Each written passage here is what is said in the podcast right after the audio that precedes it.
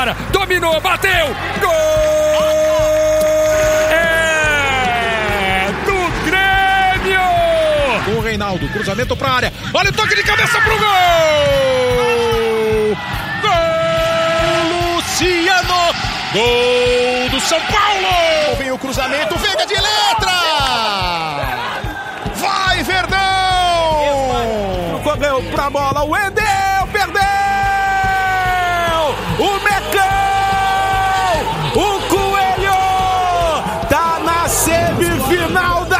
Copa do Brasil! O América tá entre os quatro do Brasil. Bom dia, boa tarde, boa noite, bem-vindos a mais uma edição do podcast A Mesa, a mesa redonda do GE, comigo André Rizek, com Paulo Vinícius Coelho e hoje com Bob Faria. Fala, PVC! Fala, Rizek, fala, Bob, prazer ter você aqui. Ah, se seu time joga em casa, preste atenção, que normalmente o campeão é o melhor mandante, só que nesse ano pode ser diferente. E o PVC com esse visual inusitado, com a máscara protegendo o queixo. Máscara Abel Braga. Isso, máscara Abel Braga, é. exatamente. Aqui no podcast você não está em contato com ninguém, você pode tirar a sua máscara, mas quando sair à rua ou quando estiver em contato, sempre de máscara, sempre de máscara. Fala, Bob Faria, beleza, meu velho? Beleza, fala PVC, fala Rizek, beleza, belezíssima. Estamos tranquilos. É, então quer dizer que esse ano o melhor mandante pode não ser o campeão? Hum, se não, vejamos o que vai acontecer. Quero ouvir essa daí. É, o Bob já traz esse assunto à tona e eu começo falando não disso, mas do jogo desta quinta-feira o empate insosso, horroroso, meu Deus do céu, como foi difícil assistir a Vasco e Fortaleza sem gols em São Januário, um resultado PVC ruim para os dois, mas pior para o Vasco, porque o Vasco, se vencesse o jogo, ele poderia saltar da 17ª posição onde estava, na zona do rebaixamento, ele poderia saltar 10 posições na tabela PVC.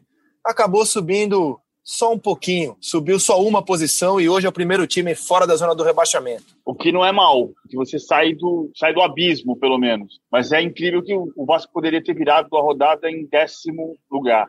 Ah, teria, estaria à frente do esporte. E a, a rodada foi curiosa para o Corinthians também, porque à medida em que os jogos atrasados foram acontecendo, o Corinthians foi diminuindo, né? Ele saiu de 11 para 12, o Fortaleza fez um ponto, o Corinthians caiu para 13. O, eu, gostei, eu gostei da entrevista do Sapinto depois da, da, partida, o Fortaleza finalizou mais, teve mais perto do gol no segundo tempo e o, o foi muito realista. Eu só fico pensando é que esse realismo do Sapinto, em outras bocas, talvez fosse visto como pessimismo. Ele diz: é, nós não ganhamos, foi ruim não ter vencido o jogo, mas o importante é que nós não perdemos. No fundo, no fundo, ele está falando de um time que ele realisticamente sabe que precisa tentar fazer um ponto por rodada. É o que temos para este ano.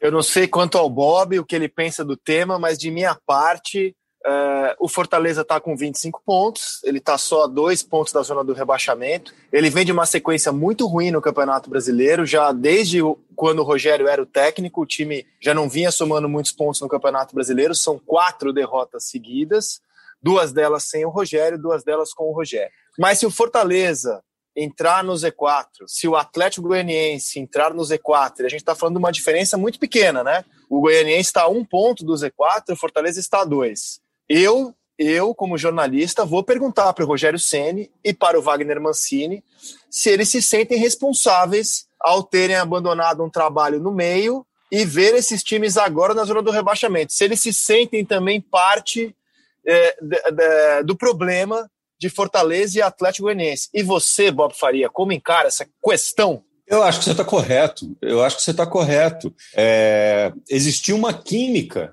e em algum momento do campeonato a gente chegou a dizer: olha, o Atlético Goianiense está com um time muito arrumado, super competitivo, está com uma, é, uma equipe bem montada e fez bons jogos gestão do Mancini e tal. E depois que ele saiu, o time de fato né, teve essa queda vertiginosa. Mesma coisa aconteceu com Fortaleza. E Fortaleza, o engraçado do Fortaleza é que assim, aconteceu de novo, né? Então, é, é, de fato, tem, tem, tem uma química ali entre o comandante e os, e os jogadores, e essa química se perdeu depois da saída. Então, acho que a, a pergunta é pertinente. Ela é pertinente, sim. é, não só para os treinadores, mas a gente podia perguntar para os jogadores também. Olha só, o que, que, o que, que o cara fazia que o novo treinador não faz? É, o que, que aconteceu que essa queda tão vertiginosa aconteceu? E uma pitadinha sobre o Vasco. É, o Vasco é impressionante como a vida do Vasco é permeada pelos problemas fora de campo eternamente. Parece que tem um, um, um espírito eterno que fica ali é, confundindo as coisas do Vasco. É, e sempre quando o Vasco tem esses problemas fora de campo, é, o futebol vai desmoronando, né? Não só teve a seca de gol do, Ken, do, do Cano, ficou nove gols sem nove jogos sem fazer gol e o time ficou nove jogos sem marcar, é, como toda essa confusão fora de campo e o time vai afundando um time que quando começou o campeonato a gente diz, olha, é, pode ser que esse ano o Vasco dê uma surpresa e está novamente no lugar onde está. Sabe uma coisa curiosa da história do Vasco? Ah, vou fazer aqui minha experiência de morar na Barra da Tijuca. Dizer que mora no Rio de Janeiro na Zona Sul. A Zona Sul do Rio de Janeiro, onde mora a Santa Ritex, tem. Olha preconceito pouco... com a Não, Barra eu acho da Barra Tijuca. Da Barra da Tijuca, Barra da Tijuca é Rio de Janeiro. Depois que você vai para Grumari e você sabe que Grumari é município do Rio de Janeiro, você entende que não dá para ter esse tipo de preconceito de jeito nenhum. Eu só estou falando, separando Barra da Tijuca do Leblon, porque a, a Barra da Tijuca é um bairro que tem muitos vascaínos e o Leblon menos. Porque é, é, é, é curioso você entender a migração o, o Vasco é um time da Zona Norte. E o cara que ganhou dinheiro da Zona Norte e quis morar perto da praia, mas não tem dinheiro para morar em Ipanema e no Leblon, ele vem para a Barra da Tijuca. Então, tem muito vascaíno que vem da Zona Norte para a Barra da Tijuca e mora na Barra da Tijuca. E, então, eu convivo muito com vascaíno no dia a dia. E, e a hum. percepção do que está acontecendo em relação ao Vasco e a eleição e a esperança do vascaíno é muito ilustrativa do que é o Brasil hoje. Ah, talvez eu esteja exagerando em relação ao Brasil. Os caras estão doidos para o Levenciano ganhar a eleição. Porque o Levenciano, supostamente, é o cara que tem dinheiro. Não, porque ele vai botar, são 5 bilhões de reais aí, hein? Aproveita quem estiver aproveitando. O Jorge Salgado, por outro lado, é o continuismo, porque toda a turma do, do Campelo migrou para o Jorge Sampaio, para o Jorge Salgado. O Jorge Salgado tem uma vida uh, digna, uma história dentro do Vasco, todo mundo sabe disso. Agora, é, é, a, a turma do Campelo veio junto com o Jorge Salgado. Mas eu acho curioso, eu não consigo ter esperança de porque tem um cara que tem dinheiro, ele vai me salvar, porque é o dinheiro dele que vai me salvar. O Vasco precisa muito mais do que isso. O Vasco precisa de um plano, de um projeto, que não é o dinheiro particular de uma pessoa, seja ela boa é. ou ruim, não vou entrar nesse mérito. É, mas é que no exemplo, no exemplo é, próximo do futebol brasileiro, um exemplo recente do futebol brasileiro, melhor dizendo, quem tem um mecenas, quem tem uma grana, está é, tá se dando bem, ou pelo menos está conseguindo, assim, no imediatismo se dar bem. É, só gestões muito absurdas, gestões é, criminosas, como foi a gestão passada do Cruzeiro, por exemplo, afunda um time como o Cruzeiro foi afundado, mesmo tendo um mecenas. É, mas esse mecenas continua colocando dinheiro no Cruzeiro a ponto de o Cruzeiro né, contratar, por exemplo, Luiz Felipe Scolari para tentar é, se levantar. E, de fato, está se levantando e parece que a esperança, é, inclusive nesse momento do, do, do Cruzeirense, está muito mais próxima de ser a esperança é, de chegar entre os quatro do que simplesmente se livrar do rebaixamento. Então, é, é, eu, eu acho que isso aí é a, é a índole do brasileiro. Eu preciso resolver isso da forma mais rápida possível. A mais rápida possível é alguém chegar e botar uma grana no banco. Agora, o PVC, você me deixou intrigado. Você tá, então, quer dizer que o Luiz Carlos Júnior e o Petkovic, eles moram na Barra porque não tem dinheiro para morar perto do mar, na Zona Sul? É isso? é, é isso? Não, eu estou dizendo, não é todo mundo. Tem gente que tem dinheiro para morar na Zona Sul e mora na Barra da Tijuca. Uh, mas eu digo o movimento da cidade. Estou né? falando da transição da cidade. Eu aprendi isso no Rio de Janeiro, estando no Rio de Janeiro há quatro anos. As pessoas que, que comerciantes, uh, a população da Barra da Tijuca, ela é muito heterogênea. Como na Zona Sul também é heterogênea, mas você tem famílias tradicionais na Zona Sul e você tem gente que veio da Zona Norte porque conseguiu que realizar o sonho de morar mais perto da praia vindo para Barra. Tem, o, o, fato é que o Vasco é um time da Zona Norte que tem torcida na Barra e tem menos torcida na Zona Sul. Não é que o Vasco não tenha torcida. O Vasco é a segunda torcida do Rio de Janeiro. É a, é a quinta torcida do Brasil ou a quarta. Mas a, a, concentração do Vasco vem da Zona Norte e tem menos gente na Zona Sul do Rio de Janeiro do que na Barra ah, da. Ah, não, eu estudei um pouco seguinte. sobre... É.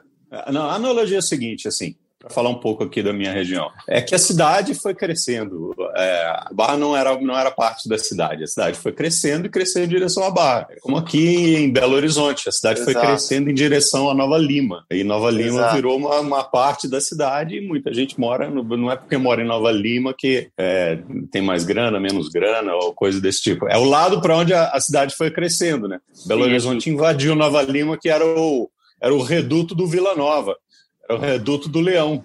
E atualmente Exato. tem mais torcedores de Atlético e Cruzeiro em Nova Lima do que torcedores do Leão do Bonfim. Mas sabe que eu, eu estudei eu, eu, estudei um pouco esse assunto porque eu, eu, sempre repetia né, que o Vasco é o único dos quatro grandes do Rio é, que não está nos chamados bairros nobres da cidade, né, na Zona Sul.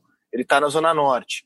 Mas é errado afirmar que isso demonstre que o Vasco foi fundado num bairro de origens mais populares. Porque quando foi fundado né, na Zona Norte, é, a região do Vasco era um bairro nobre. Considera... Um bairro nobre todos são, né? mas era um bairro é, de poder aquisitivo elevado. Exatamente, o, o Império estava ali.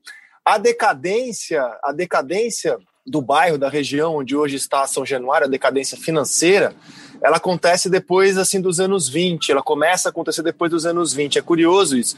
Mas quando o Vasco é fundado, ali a região era uma região mais rica do que é hoje. Mas tudo bem, amigos, vamos voltar ao futebol.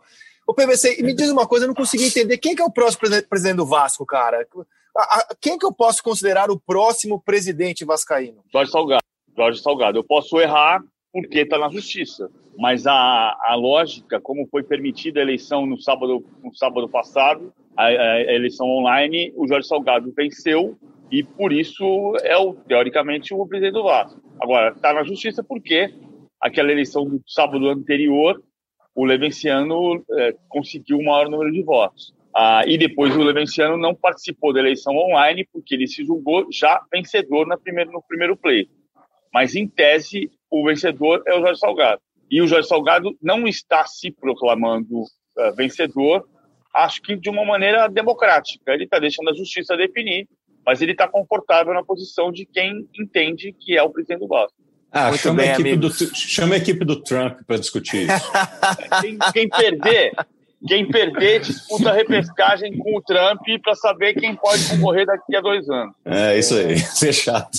Agora, voltando Comédia, ao equilíbrio que, que a gente falava, né? O Vasco hoje é o 16, ele poderia ser o décimo se tivesse vencido o jogo. Cara, o equilíbrio é brutal nesse campeonato, né? O líder é o Atlético Mineiro com 38 pontos o sétimo colocado é o Grêmio com 33, mas se o Grêmio ganhar o jogo que tem a menos, ele vai a 36. Então hoje, do primeiro colocado até, vamos falar o oitavo, vai, que é o Fluminense. Do primeiro colocado até o oitavo, a diferença é de apenas seis pontos, duas rodadas. E a diferença do décimo, que é o Atlético Paranaense, dono de 25 pontos, para o primeiro time na zona do rebaixamento, que é o Bragantino, 17, que tem 23, é de apenas dois pontos. Esse ano a gente vai ter um campeonato, está tendo um campeonato absolutamente equilibrado e imprevisível, Bob Faria. Não conheço ninguém, ninguém, nenhum sábio, nenhum oráculo que consiga cravar neste momento.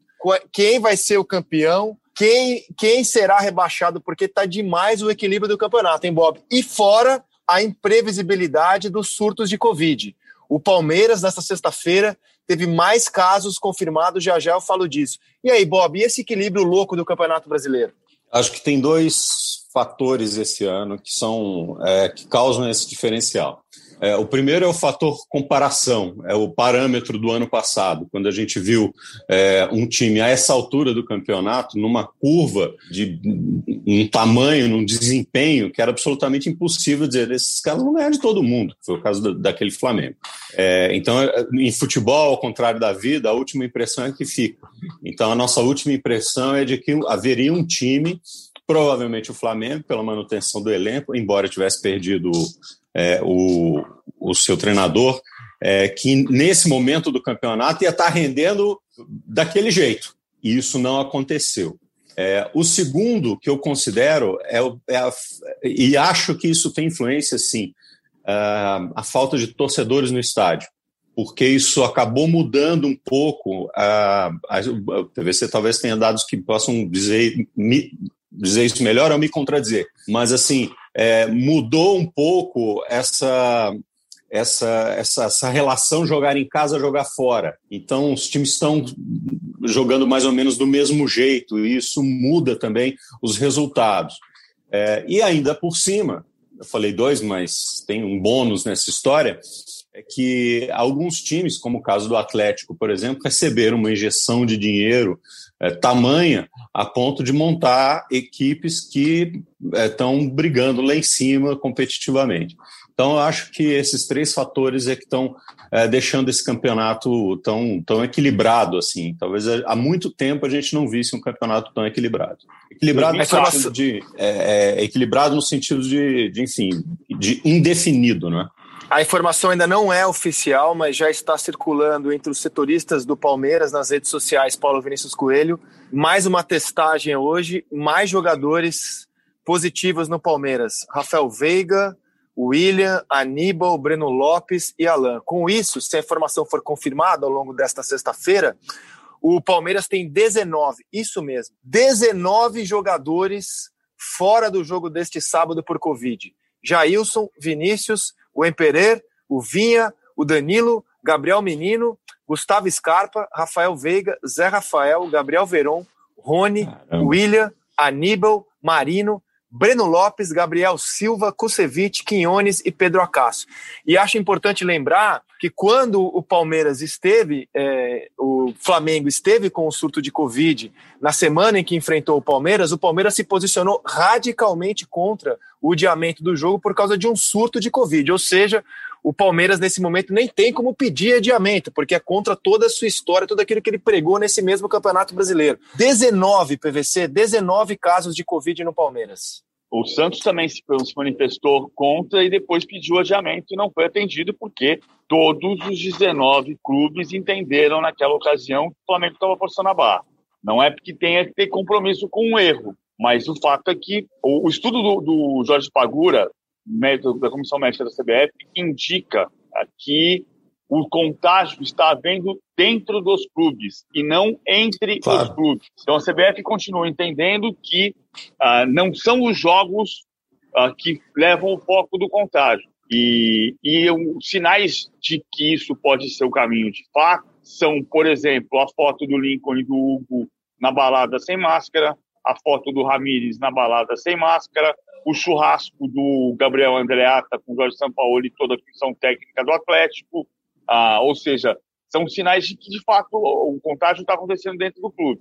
Os clubes, 19 deles, ah, aprovaram a, a, a, mudança do regulamento e sair de, de, de 40 para 50 inscritos, ou seja, mesmo com 19 contaminados, o Palmeiras tem 31 jogadores inscritos para jogar.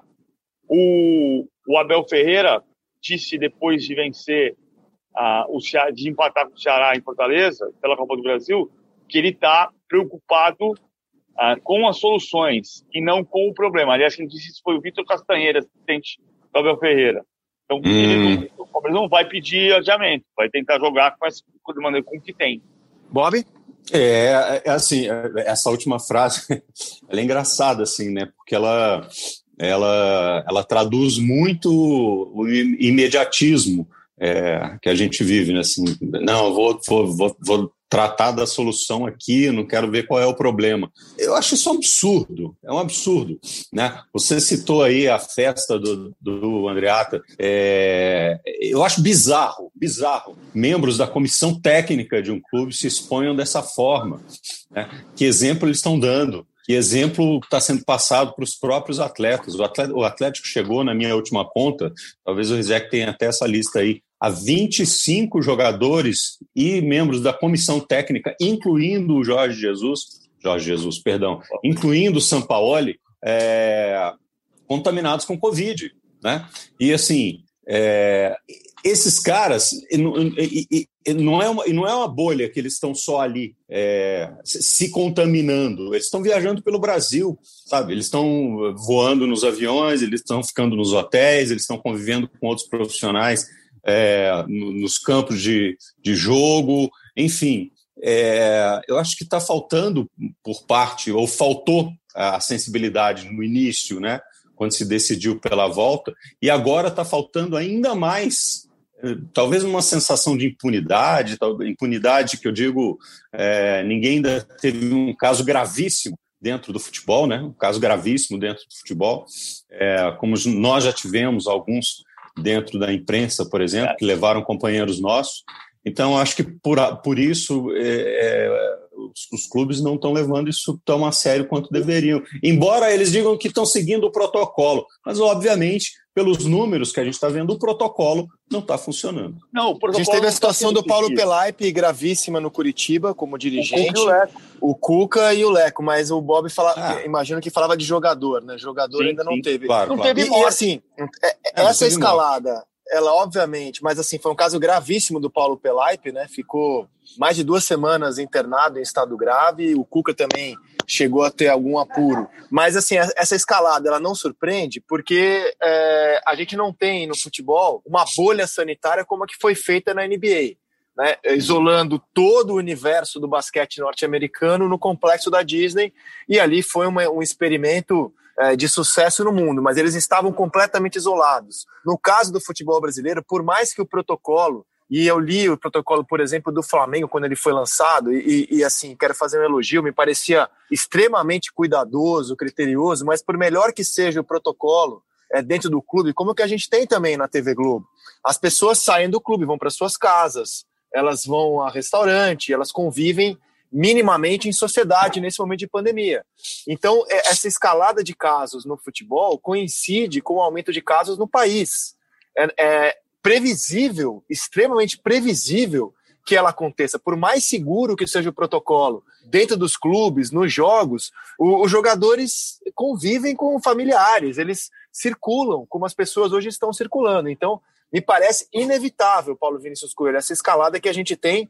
E, e infelizmente, assim, a disputa do Campeonato Brasileiro, ela, para mim, ela, ela é a menor das preocupações. A minha preocupação é que a gente não tenha morte. Essa é a maior preocupação uhum. que eu tenho durante claro. esse Campeonato Brasileiro. Isso sem dúvida. Agora, sim, estamos aqui analisando o que está acontecendo e o que vai acontecer. A tendência nesse momento é o campeonato não parar. Hum. Como é a tendência, você vê, a Espanha fecha, a França fecha, a Inglaterra fecha, e hoje não se cogita parar. Porque os estudos levam a entender que os contágio não está acontecendo no campo. Mas isso não estou dizendo que está certo ou tá errado, estou dizendo a informação. Isso aqui é a parte. É, por mais seguro que seja o protocolo, inseguro é quando você não segue o protocolo. Exemplo, claro. coisa que eu ouvi na, do, do, caso de contágio do Atlético. O Atlético no ônibus indo para Itaquera na semana passada. Jorge Sampaoli não usa máscara. Estava sem máscara no ônibus e tossia muito. Alexandre Matos se aproxima dele e diz: Você tá louco? Põe a máscara. Você quer contaminar todo mundo? Ele pôs a máscara. E no dia seguinte estava todo mundo contaminado. E aqui eu não estou dizendo que o São Paulo é o culpado. Das se semanas zero. atrás. Não, exatamente. Você, você, tem, tem que cumprir o protocolo. Isso, esse exemplo, vai em direção ao encontro do que está dizendo o Jorge Pagura quando ele fala, olha, a sociedade relaxou e as pessoas não estão cumprindo o protocolo. Você pode cumprir o protocolo e pegar mesmo assim, que nenhum protocolo é 100% seguro. Mas se uhum. você definiu o protocolo, é, a sua chance de diminuir o risco é cumprir o protocolo. Semanas atrás, numa conversa com um dirigente, depois a assessoria do Atlético, a assessoria do Atlético, não, as pessoas que eu converso com o Atlético, que também são da assessoria, desmentiram o que eu vou contar agora. As pessoas diziam assim, o dirigente me disse assim, os caras não aguentam o São Paulo, porque eles, eles, eles sobem naquela área lá em cima do CT, da Cidade do Galo, onde tem a churrasqueira, e eles fazem churrasco só eles lá, não convida ninguém não, os caras passam ali para comer, fica o cheiro de carne e passam em direção a ele, não convida nem para dar um pedacinho de carne. Ninguém confirma essa história, mas aí vem o churrasco do, do Gabriel Andreata, que vai exatamente ao encontro do que, a gente tá, do que você está ouvindo. Ou seja, O cara tá fazendo churrasco num grupo fechado, sem máscara e sem proteção. E isso vai fazendo ampliar a ponto de, na semana passada, ter 43 jogadores impossibilitados de jogar na 21ª rodada do campeonato porque tinham Covid. Essa, essa questão da, da, da baixa sociabilidade do Sampaoli, ela é, é fato. Né? Todo mundo com quem eu, que eu converso no Atlético é, diz isso, que ele faz um trabalho excelente em campo, que ele tem uma disciplina rígida com os atletas, ele de fato é, tem o trabalho dele no futebol é mais do que perfeito, mas ele tem um grupo lá, o grupo dele que é super fechado com quem ele conversa. Assim, ele poucas vezes, por exemplo, conversou com o assessor de imprensa ou diretor de comunicação é, do Atlético. Né? Ele poucas vezes conversa com outros funcionários. Ele faz ali aquilo, aquele globo dele e por ali ele fica. Mas foi na festa, né? Disse é, que só é. deu uma passadinha lá, mas foi. A história do, a gente, do então, Éder, a... a é. história do Éder é maravilhosa. A história do Éder, do ponto de vista jornalístico, é maravilhosa. É, o uhum. Éder não foi proibido de assistir aos treinos. O Éder percebeu que ele não era bem-vindo. O Éder e o Lucas Gonçalves. E se afastaram do treino, porque o São Paulo estava reclamando que tinha muita gente no treino. Aí chegou um dia que a única pessoa para dar treino era o Éder e o Lucas Gonçalves, que não viam é. o treino, que não sabe como Exatamente. o time treina. A gente então tá vivendo, a gente já viveu a era dos técnicos que faziam churrasco para unir o grupo. Agora o churrasco, então, é, é, é o contrário é a era dos técnicos que fazem churrasco para se isolar do grupo. Que beleza. Agora. é... Não, mas é aqui, Cara, mas eu acho que isso faz, isso faz parte da, da, da, da personalidade da pessoa. Eu não estou julgando aqui a personalidade de São Paulo, até claro. porque eu não conheço pessoalmente. Claro. Eu encontrei uma vez em Fortaleza, é, depois de um jogo do Santos, que, que a gente foi fazer, eu encontrei ali no restaurante, vou lá, com vai, tchau, um abraço. É, não estou jogando a personalidade do cara, mas é, tem essa, essa, eu acho que tem dentro de um grupo de trabalho é, é competitivo, né, um grupo de trabalho que você depende da, de passar confiança aos seus comandados, talvez um pouco de empatia fizesse bem. Agora, vai saber, se continuar dando certo, não sei quantos jogadores estão afim de conviver com ele, e ele, e ele obviamente, ele não faz nenhuma questão de ser agradável, né? ele não gosta de falar antes dos jogos, ok, é direito dele, ele não faz nenhuma força para ter um, um, um portunhol um pouco mais inteligível nas entrevistas,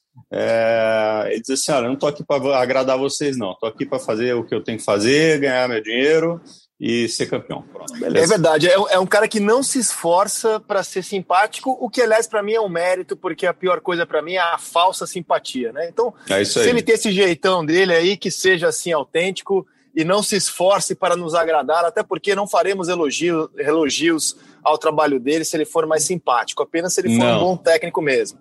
Exatamente. E, amigos, eu queria tentar mergulhar na cabeça do Rogério Ceni agora. Porque quando hum. o Rogério troca o Fortaleza pelo Flamengo, é, é, claro que eu falo aqui o que eu imagino, né? Eu não estou na cabeça do Rogério. Mas por tudo aquilo que eu conheço da carreira do Rogério, que coincide com a minha vida de jornalista, ou seja, acompanhei toda a trajetória do Rogério no futebol, o Rogério é um cara obcecado por ganhar. Então, quando ele troca no ano passado Fortaleza pelo Cruzeiro, Cruzeiro na semi da Copa do Brasil, tenho certeza que na cabeça do Rogério passou, caba, cara, eu tô a três jogos de ser campeão da Copa do Brasil, um título que eu nunca conquistei como jogador.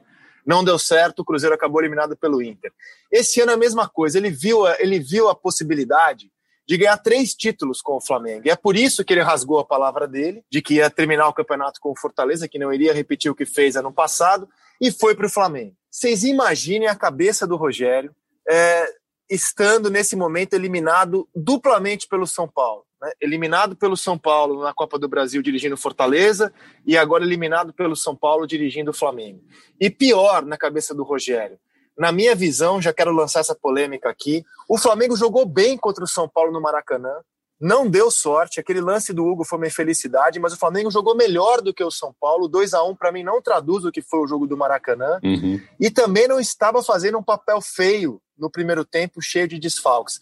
Mas o que, que, será que passa nesse momento na cabeça do Rogério Ceni, eliminado duplamente pelo São Paulo na Copa do Brasil em PVC? Passa tentar ganhar a Libertadores, o que, o que impõe um risco no jogo desse final de semana contra o Coritiba. O Flamengo é o décimo mandante do campeonato. O Flamengo perdeu 14 pontos em casa no Maracanã. E vai jogar contra o Coritiba com um time que tem ainda desfalques de Pedro, Thiago Maia, Felipe Luiz, Diego, Gabigol e Rodrigo Caio. Então você, de Arrascaeta, por exemplo, ele foi pro tudo ou nada contra o São Paulo, mas não está na melhor condição física. Aí você descansa o de Arrascaeta e corre o risco de se afastar mais da briga pelo brasileiro para jogar contra o Racing, que vem de quatro derrotas seguidas. O Racing não é um adversário tão forte, mas é um adversário perigoso, o time do BKSS. Aliás, uh, o BKSS era o técnico do Defensa e Justiça que eliminou o São Paulo do Rogério Ceni na Copa Sul-Americana em 2017. Tem esse reencontro também. Qual time o Rogério vai escalar no domingo para preservar para a Libertadores, que eu acho que agora é o sonho dele, ser campeão da Libertadores? Eu acho que o Rogério é responsável pelo Fortaleza e se for rebaixado. Isso não muda o que eu disse. É claro que tem uma grande contradição do Rogério ao dizer que não sairia do Fortaleza e sair. Isso que eu estou dizendo não exclui que eu me coloque no lugar dele e eu entenda que se eu estivesse na posição dele, eu também teria ambição e também teria trocado de clube. Ah, eu, eu, entendo a posição do Rogério. Agora, claro que tem toda a contradição no, no meio disso. Ô, Bob, falar do vencedor hum. agora.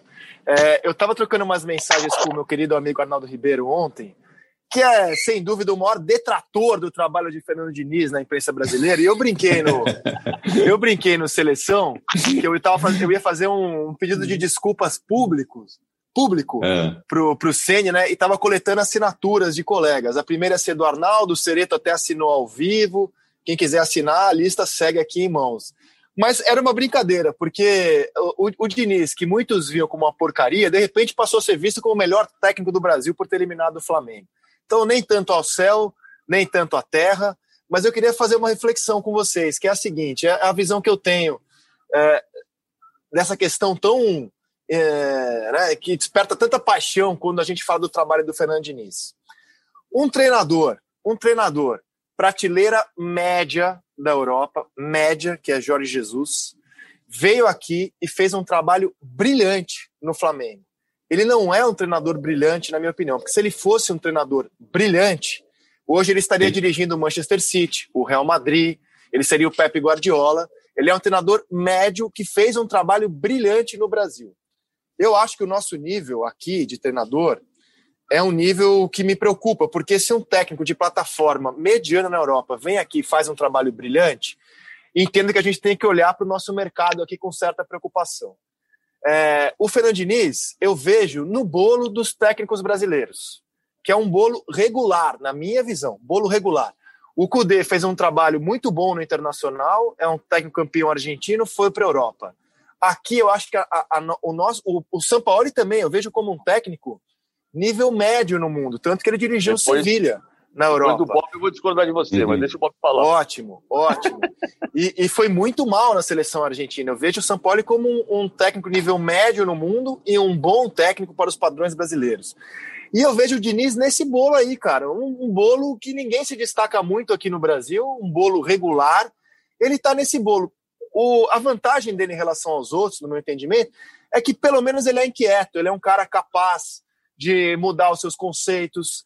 É, ele está na terceira escalação, na terceira formação diferente já no São Paulo, mas ele não é nem bestial nem uma besta. Ele é um técnico médio, inquieto, como vejo todos os demais aqui, e que conseguiu e que está conseguindo fazer um bom trabalho. Mas eu realmente eu acho que o nosso nível aqui não é dos melhores. E aí, Bob?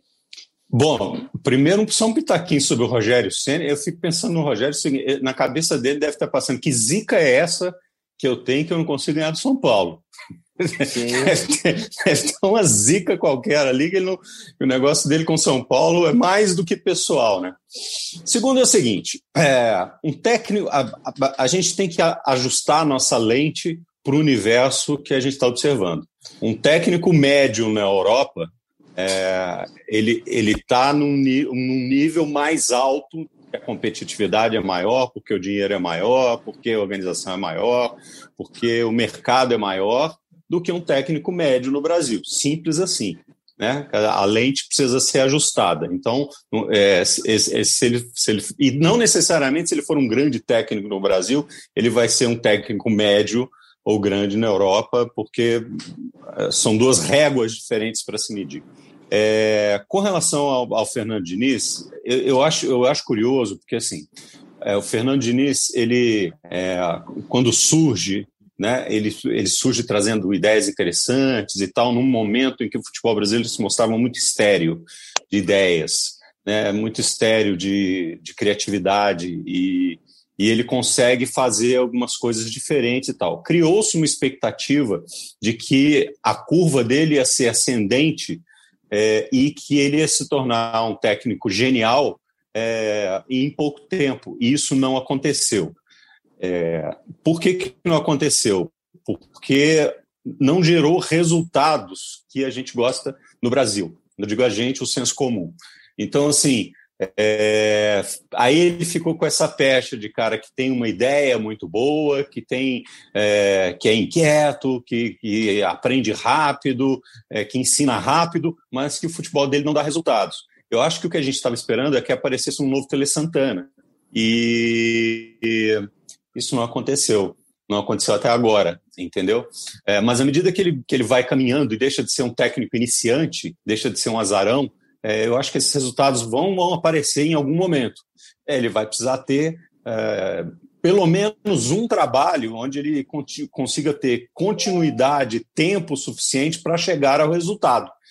Porque sem resultado, ele vai ser sempre o cara que vai estar tá, é, servindo de micro micro-ondas. Né? Ele vai estar aquecendo para o outro ter a refeição. Micro-ondas é muito bom. Discord PVC. Discord, muito bom. Discord PVC. O Jorge Jesus é, para mim, o Jorge Jesus é muito bom. Muito bom. E o Jorge Sampaoli é muito bom. Agora, ninguém trabalha bem todo dia. O Sampaoli fez um trabalho ruim na seleção da Argentina. Fez um trabalho primoroso na seleção do Chile. Como fez na Universidade do Chile. Como fez no Santos e como faz no Atlético Mineiro. Ah, o Jorge Jesus é Você acha melhor. Que é primoroso o trabalho do São Paulo no Atlético Mineiro? Primoroso é, ou bom? O Atlético, o Atlético nesse, nesta década foi vice-campeão brasileiro em 2012 e em 2015. Uhum. Mas disputar o título, disputar o título como está disputando dessa vez foi em 12, né? Porque em 15, o Levino ficou ali discutindo que o, o, o, Tite assumiu a liderança na 18ª rodada e depois foi, foi se lançando. Então, ah. o Atlético foi vice-campeão sem disputar o título cabeça a cabeça em 2015. 2012, não. 2012 disputou cabeça a cabeça. Era o Cuca que fazia um trabalho primoroso no Atlético e depois foi campeão da Libertadores. O, os, os, o Jorge Jesus é melhor, por exemplo, ou, ou, pelo menos ele é, ele é mais fora da ordem do que o Fernando Santos, que é o técnico da seleção portuguesa. Se o, Jorge Jesus, se o Jorge Jesus falasse inglês e tivesse o desejo de trabalhar na Inglaterra, que ele sempre disse que não tem, ele adoraria trabalhar no Barcelona e no Real Madrid, talvez no Atlético de Madrid. Mas ele sempre deixou claro que a Inglaterra não é o lugar dele, ele não tem o um nível de inglês para isso. Se ele tivesse, ele faria, possivelmente, um trabalho como faz o Nuno Espírito Santo no Overhampton, que é um técnico também fora da curva. O Nuno Espírito Santo é um técnico da escola Mourinho, que se tornou mais ofensivo. O Nuno foi goleiro do Mourinho no Porto campeão da Champions League em 2004. E hoje é um técnico que faz um trabalho sensacional no Wolverhampton. Jorge Jesus é técnico desse tipo. Ah, é, ele não é Klopp, mas ele, ele, ele podia fazer o trabalho como o Pochettino fez no Tottenham. O Pochettino não é um técnico fora da ordem. O Pochettino é um técnico de trabalhos cirúrgicos, defesa, defesa forte, escape rápido. Não é um técnico como o Klopp. Então, mas o, PVC, só, assim, como nós jornalistas é, a gente adora, isso é um defeito, mas a gente adora fazer isso, é, criar compartimentos ou criar prateleiras, vamos pensar assim. É, quando eu penso na primeira prateleira, a primeira prateleira, aí é, são, é, é, é é, São, São Guardiola, né? que metade do mundo acha que o, o futebol começou com Guardiola, é, e, e alguns similares ali do lado dele. Né? Aí depois vem uma segunda prateleira. É, em que prateleira está aí o Jorge Jesus para você? Da segunda para baixo? Porque na primeira, primeira ele, mesmo. Ele estaria na segunda prateleira dos técnicos ofensivos. Hum. Ah, ainda tem... Pra mim não, hein? Uma, tem uma subdivisão. É, tem uma eu, subdivisão eu na segunda prateleira também. É, porque assim, o, o, Fernando Santos é um bom técnico, foi campeão da Europa por Portugal. Não dá para negar o trabalho do Fernando Santos. Mas o Fernando Santos é um técnico comum. Ele é um técnico Como todos os de seleção hoje, PVC. A, a, as seleções hoje reúnem técnicos da segunda, terceira prateleira. Por exemplo, é, brilhante para mim foi o Mourinho no Porto, levando não. o Porto a uma conquista de Liga o dos Mantini, Campeões. O Mantini o, na Itália não é.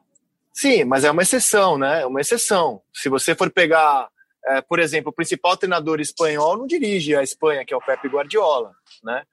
É, o, o, o, Portugal teve José Mourinho no auge por muitos anos e nem se cogitou o Mourinho dirigir a seleção portuguesa. Esse, para mim, o, o, principal treinador argentino no mundo é o Simeone, que, que nem sequer, assim, é, o universo Simeone hoje é dirigir clube europeu. É, o, o, técnico brilhante português dos últimos anos foi o José Mourinho, que levou o Porto a uma conquista de Liga dos Campeões. O Não, Jesus do Benfica ganhou o Campeonato Português. O grande trabalho da vida dele é no Flamengo, ah, ganhando Libertadores perdeu... e Campeonato Nacional. Mas Você está dizendo que o Tite não é o melhor técnico brasileiro? O Tite é, é o melhor técnico brasileiro, mas o Brasil não tem nenhum treinador do nível do Guardiola, do Klopp, do que foi o José Mourinho. É aquilo não, que eu vinha dizendo, o Brasil não tem treinadores espetaculares, não tem. Mas a hum. Espanha e a Itália são, tec... são dirigidos por técnicos, um campeão da Champions League e outro campeão da Premier League. O Mantini não é o melhor técnico italiano que esse é o Ancelotti, mas o Ancelotti é mais velho também. Talvez o Ancelotti chegasse à seleção da Itália como chegou o Trapattoni. É, é, verdade que a realidade das seleções há muito tempo é assim. Claro, o Joaquim Lô, Joaquim Lô, por exemplo. Né? Não é o Klopp, o técnico da Alemanha, é o Lô. Quando o Trapattoni foi o melhor técnico italiano, ele não dirigiu a seleção da Itália nos anos 70. Quando o Sacchi teve no ápice da, da, carreira, ele não dirigiu a seleção da Itália quando estava no Milan. A, a, a, Itália em 90 foi dirigida por Azeglio Vittini e o melhor técnico do mundo era Arrigo Sacchi que depois na Copa seguinte foi para a seleção da Itália, até porque ele tinha brigado com, com o Berlusconi. Ah, o Capello, quando foi melhor técnico da Itália, isso, isso, é um ponto. Outro ponto é o Jorge Jesus é um técnico que não fez sucesso no Brasil por causa do fracasso do futebol brasileiro. Jorge Jesus fez sucesso no Brasil porque ele é bom. Como ele sempre bom. disse.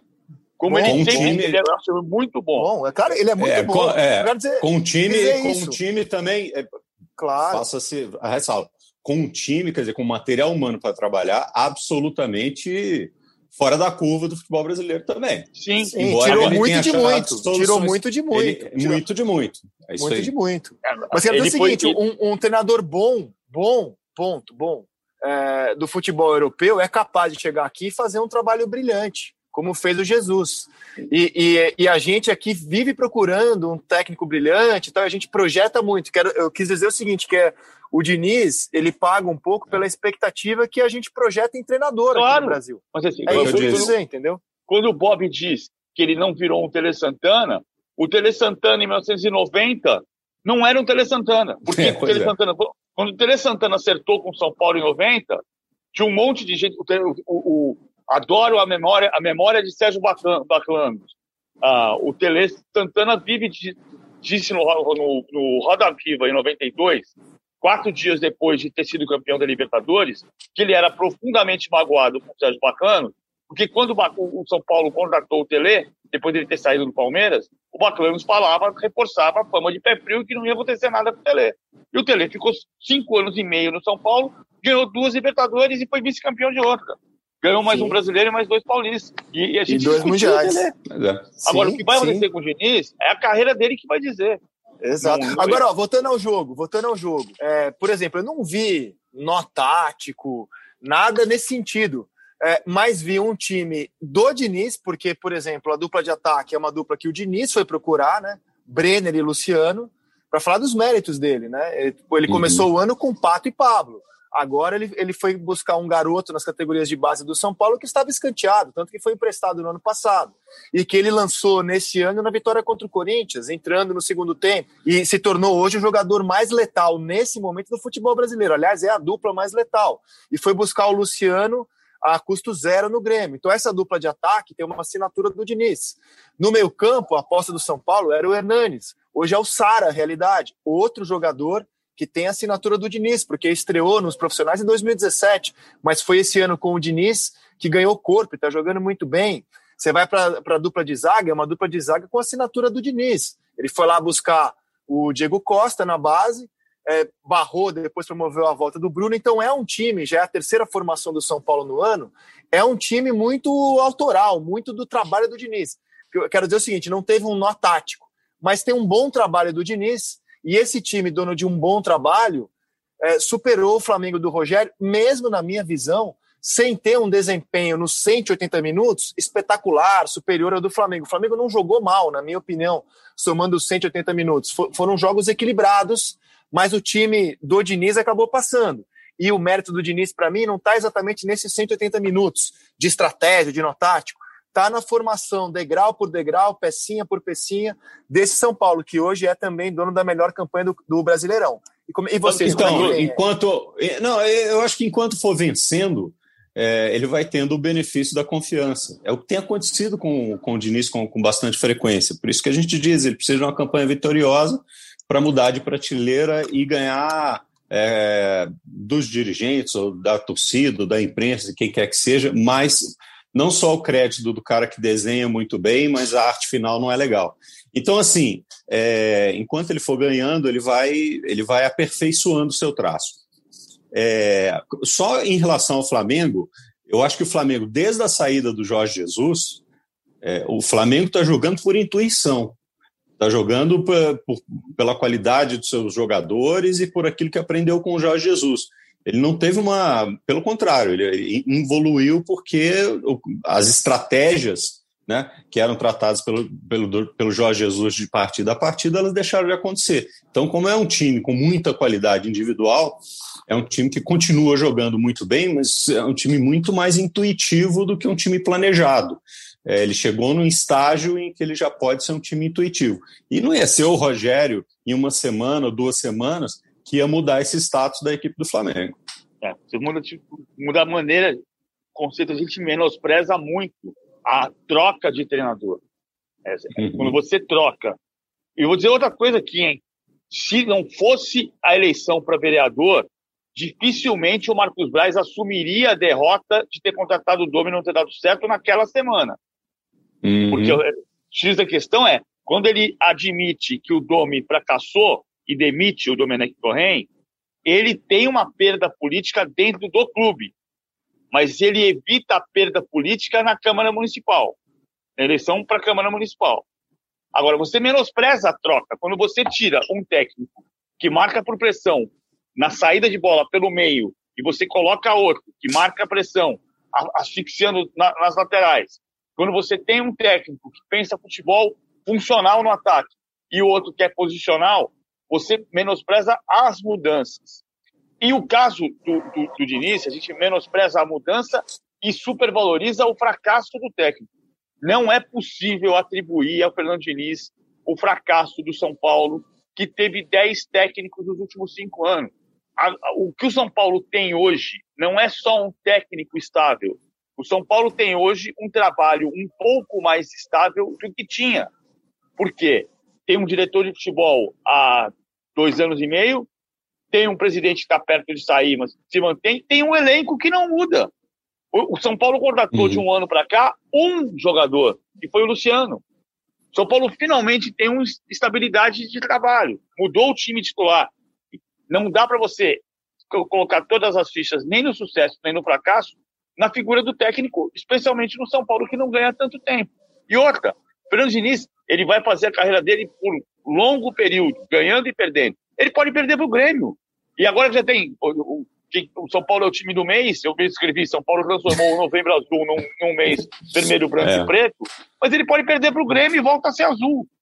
Grêmio que vem Como de oito vitórias seguidas. Oito vitórias seguidas o Grêmio do Renato como diriam os Titãs, é a melhor banda de todos os tempos da última semana. Né? Exatamente. o futebol brasileiro é assim mesmo.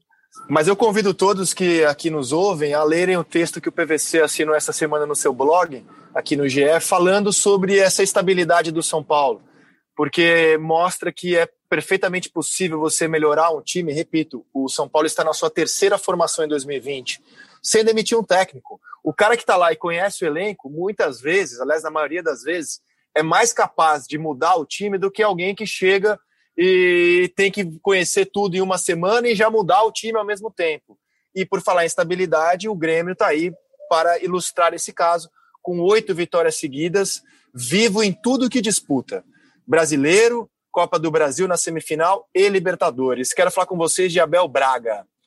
É, eu não conheço ninguém, ninguém mesmo, que tenha raiva do Abel, que diga que o Abel. Raiva tem por motivos esportivos, né? Mas alguém que olhe para o Abel e fale: este não é um bom sujeito, esse é um cara ruim, esse merece se ferrar. Pelo contrário, quem acompanha futebol sabe do caráter do Abel.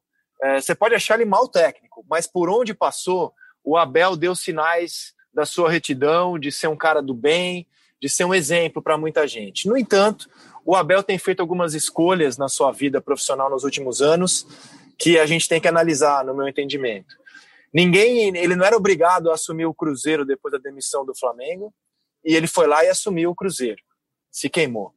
Ele não era obrigado a assumir o Vasco, principalmente sabendo, porque ele chegou sabendo dos problemas financeiros, de atraso de salário, assumiu o Vasco, deu no que deu, foi demitido.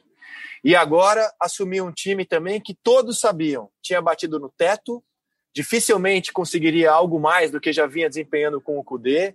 Era uma questão difícil, assumiu por questões muito afetivas, é a sua sétima passagem no Internacional, e porque tem um compromisso histórico com o clube e era o cara que toparia ficar até fevereiro, quando se encerra o mandato do atual presidente colorado. Mas, em três jogos, marcou apenas um gol, numa vitória que levou depois a eliminação nos pênaltis contra o América, viu o time perder a liderança no Brasileiro, ser eliminado na Copa do Brasil e agora está diante do Boca Juniors na Libertadores da América. Eu confesso que olho para a situação do Abel e falo: caramba, Abel, tinha mesmo que ter assumido o Internacional. E você, Paulo Vinícius Coelho, como é que olha para a situação de Abelão? Eu acho que o erro é da diretoria do Inter. De novo, a história de menosprezar a mudança. A, a direção do Inter entendia que não podia contratar um técnico e oferecer um contrato até dezembro de 21, porque o mandato do Marcelo Medeiros termina. Então, ela chegou à seguinte conclusão: o time está montado e só precisa de um administrador de pessoas. Não é isso. Se você não conseguir fazer no treino a equipe reproduzir a intensidade e o dinamismo do jogo, você vai perder esse dinamismo no jogo. E o Abel não é um técnico da escola da característica do poder. Ele não, nunca foi. O Abel é outra, outra característica de técnico. Ah, o Abel foi um técnico. O Abel não foi o melhor técnico do Brasil nem quando ele foi campeão do mundo, mas ele era um técnico que tinha estratégia. Dizer, você não vai negar ao Abel, ao Joel Santana, que são de características diferentes de São Paulo, de Jorge Jesus, de P, de Fernando Diniz, você não vai negar a capacidade de estratégia. O Joel Santana era estrategista. Com a pranchetinha dele lá, ele conhece futebol, ele mexe numa peça e ganha um jogo não é o mais moderno. O Abel é a mesma coisa. Ele não vai conseguir fazer um time com a frequência, com a eletricidade que o Cudê fazia. E aí o Inter perde o que tinha de diferencial. Bob? É, eu acho que sim. Mais uma vez, é, é uma questão de tempo de trabalho também. Não, não se troca um conceito, não se troca uma, é, um rendimento assim da noite para o dia. A gente está cansado de, de, falar isso. É, ah, será que é, não tem o efeito motivador do novo treinador que chega? Tem uma situação diferente do Abel no caso. É, diferente do caso do Vasco, diferente do caso do Cruzeiro, no Internacional. Normalmente o treinador chega para apagar o incêndio. Né? Quando a coisa está ruim, quando a coisa não está funcionando, só atrasa o fulano de tal que ele vai tentar dar uma, uma, uma agitada na rapaziada. No caso do Internacional, não. É, o Cudê foi embora e deixou o time numa situação ótima, na ponta da tabela e tudo mais. E eles chamam o Abel para dar uma certa continuidade naquele, naquele trabalho. Só que, como disse o PVC muito bem, como sempre, é, a troca de treinador gera um, uma troca de processos. E esses processos têm impacto dentro do campo, dentro do campo. Eu concordo com você plenamente quando você, quando você fala da personalidade do Abel, um dos caras mais legais que eu já conheci no futebol. É um cara é, fantástico, né? Que não tem é, zero rusga, né? É, com relação ao, ao, Abel. Mas ele tem essa é, eu, eu, acho que de um tempo para cá ele tem, tem ficado um pouco amargo, mais amargo do que ele era normalmente. E, e acho que ele tem razões para isso, tem razões pessoais que nem vem ao caso. Mas é, no caso do Internacional, é, a, a, me parece claro que a tendência era ter uma curva mesmo de queda, porque pegou num momento muito bom e era ter uma queda e depois voltar a subir. Eu ainda acredito no trabalho dele no internacional. Lembrando que, especialmente na Copa do Brasil, ele pegou um time que hoje, para mim, é, talvez seja um dos times mais bem dirigidos do Brasil, que é o América. O, o trabalho que o Lisca está fazendo no América é fantástico. Ele tem um time super bem estruturado é, que tem sofrido pouco, relativamente pouco, com contusões, então ele consegue manter essa estrutura. É, a linha defensiva dele começa lá na frente com o Rodolfo, passa pelo Juninho, Zé Ricardo. Aliás, há rumores de que o Zé Ricardo possa estar se transferindo para o Palmeiras. Há rumores, vamos ver. É, Juninho, Zé Ricardo, com uma dupla de defesa, para mim, que hoje tem um dos melhores zagueiros do Brasil, que é o Messias. Os dois laterais, né?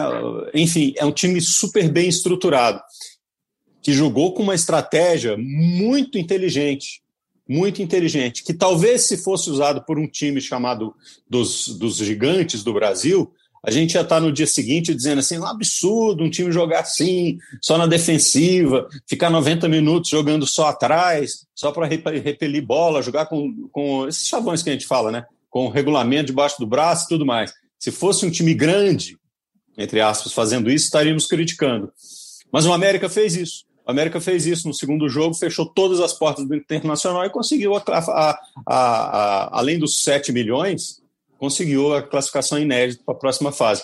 Então eu vejo muito mais mérito no América do que demérito no Internacional, nesse caso da Copa do Brasil. E o Inter ganhou o jogo, né? Tem esse aspecto. Ganhou o jogo. Ganhou o jogo. É. Aliás, eu, em três jogos, como eu estava dizendo, em três jogos marcou apenas um gol. E nesse fim de semana, como o PVC bem lembrava aqui na redação é, do esporte, teremos o Inter de Abel Braga contra o Fluminense de Odair Helman. Para mim, um jogo de altíssimo risco para o Internacional, mais uma vez. Mas isso é assunto para o podcast A Mesa de segunda-feira, assim como o reencontro Luan contra Grêmio, assim como toda a rodada desse fim de semana, Flamengo e Curitiba, a rodada dessa sexta-feira começa nessa sexta-feira com Bragantino e Bahia. No sábado tem Flamengo e Curitiba, Atlético Paranaense e Santos, Goiás e Palmeiras, Vasco e São Paulo, Ceará e Galo, Botafogo e Fortaleza, Inter e Flu, Corinthians e Grêmio, Esporte e Atlético Goianiense. Como a gente faz toda sexta-feira, cada um aqui escolhe um jogo para chamar de seu, fazer um comentário a minha expectativa é Corinthians e Grêmio pelo seguinte: quero saber qual time Renato coloca em campo, porque na semana que vem ele tem Libertadores da América e ele está vivaço no Campeonato Brasileiro. Estou muito curioso, mas afirmo, independentemente do time que coloca em campo, mesmo se for os reservas, vejo o Grêmio sempre melhor do que o Corinthians para esse jogo de domingo em Itaquera. Tamanha ruindade que o Corinthians mostra no Campeonato Brasileiro. Paulo Vinícius Coelho, qual é o jogo para chamar de seu e fecharmos assim o podcast à mesa desta sexta-feira? Fluminense Inter, que eu tô, Inter e Fluminense que eu tô nesse jogo. É, não vai ter lei do ex, vai dar empate. Algo é... sucinto. Bob Faria, qual é o seu jogo? Ah, é, e não tem nada a ver com a questão geográfica, tá? Mas eu acho que Atlético Ceará, porque eu estou curioso para saber que time o Atlético colocará em campo é, e muito provavelmente não terá de novo o seu treinador ao lado do campo que está com Covid, né? E quero ver o impacto que isso vai ter, se, se vai ter impacto ou não. Qual será a equipe do Atlético, que está na ponta da tabela, mas por causa desses deslizes todos, pode perder liderança e tudo mais. Bob Faria, grande abraço, meu velho. Até a próxima e que a força esteja contigo. Sempre está. Live long Vale... and prosper.